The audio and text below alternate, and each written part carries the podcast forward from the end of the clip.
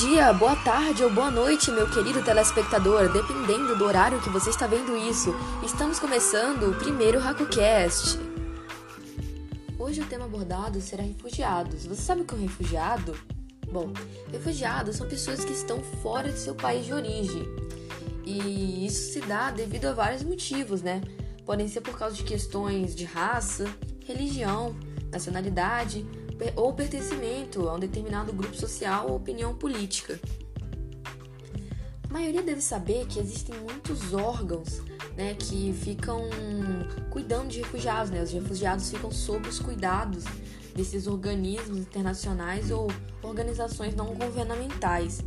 No entanto, na maior parte dos casos, é, os refugiados eles vivem sob, em, é, em condições precárias, superlotação e com pouco acesso a serviços básicos. Exemplos de refugiados é, são sírios, né, que migraram para países europeus para fugir e se proteger de guerras civis. Outros exemplos são os judeus, que para não morrerem, né, é, na época da, da Alemanha nazista, tiveram que é, sair de seu país de origem, né, por causa da sobrevivência.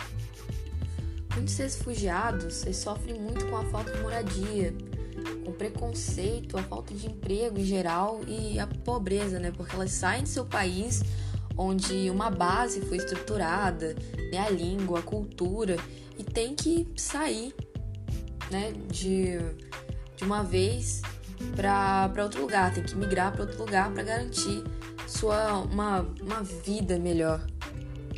Agora o Brasil, por exemplo, é, contabilizava em dezembro de 2018 11.231 refugiados já reconhecidos. Desse total, 72% são homens e 28% são mulheres. Os refugiados reconhecidos, 32% são sírios, 15% congoleses, 9% angolanos, 7% colombianos e 3% venezuelanos. E apesar das dificuldades e a vontade de voltar para casa, a maioria dos refugiados tem um sentimento em comum em relação ao Brasil gratidão e acolhimento. Eles aprendem e também ensinam. Então, né, um sentimento bom no nosso país que os refugiados têm é que o Brasil é um país muito caloroso, que a galera acolhe mesmo, né? Uma pena que nem todo lugar é assim. E muitos desses refugiados sofrem o que chamamos de xenofobia.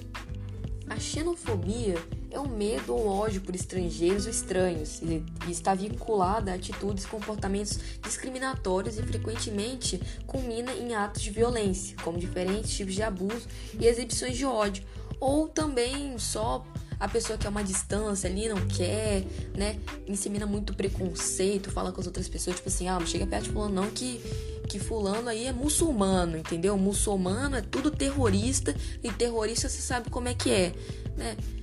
É muito complicado. É, isso no Brasil é, também temos casos de xenofobia. E se no Brasil já não é tão forte é, é, a xenofobia, né? Porque a maioria dos refugiados diz que o Brasil trouxe uma experiência boa. Imagine em outros países, né? Como que não deve ser é, o tratamento deles.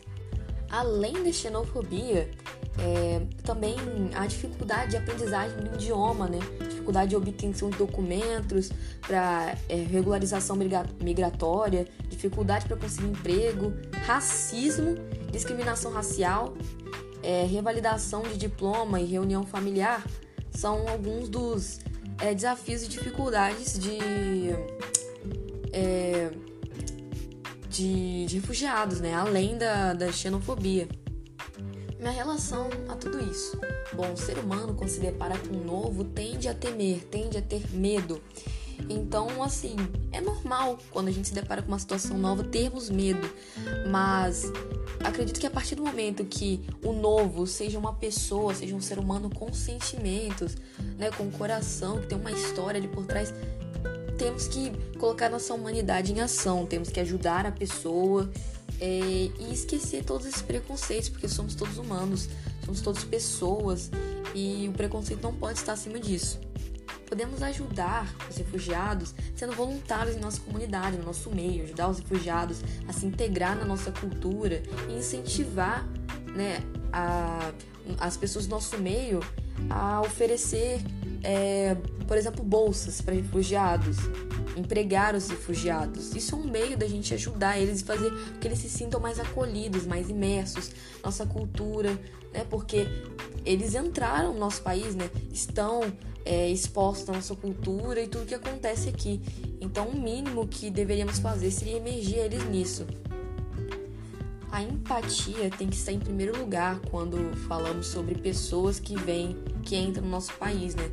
Porque muitas pessoas não pensam desse modo e tratam o refugiado como se fosse um cachorro de rua que chegou e você pode, né, pode ignorar o cachorro de rua.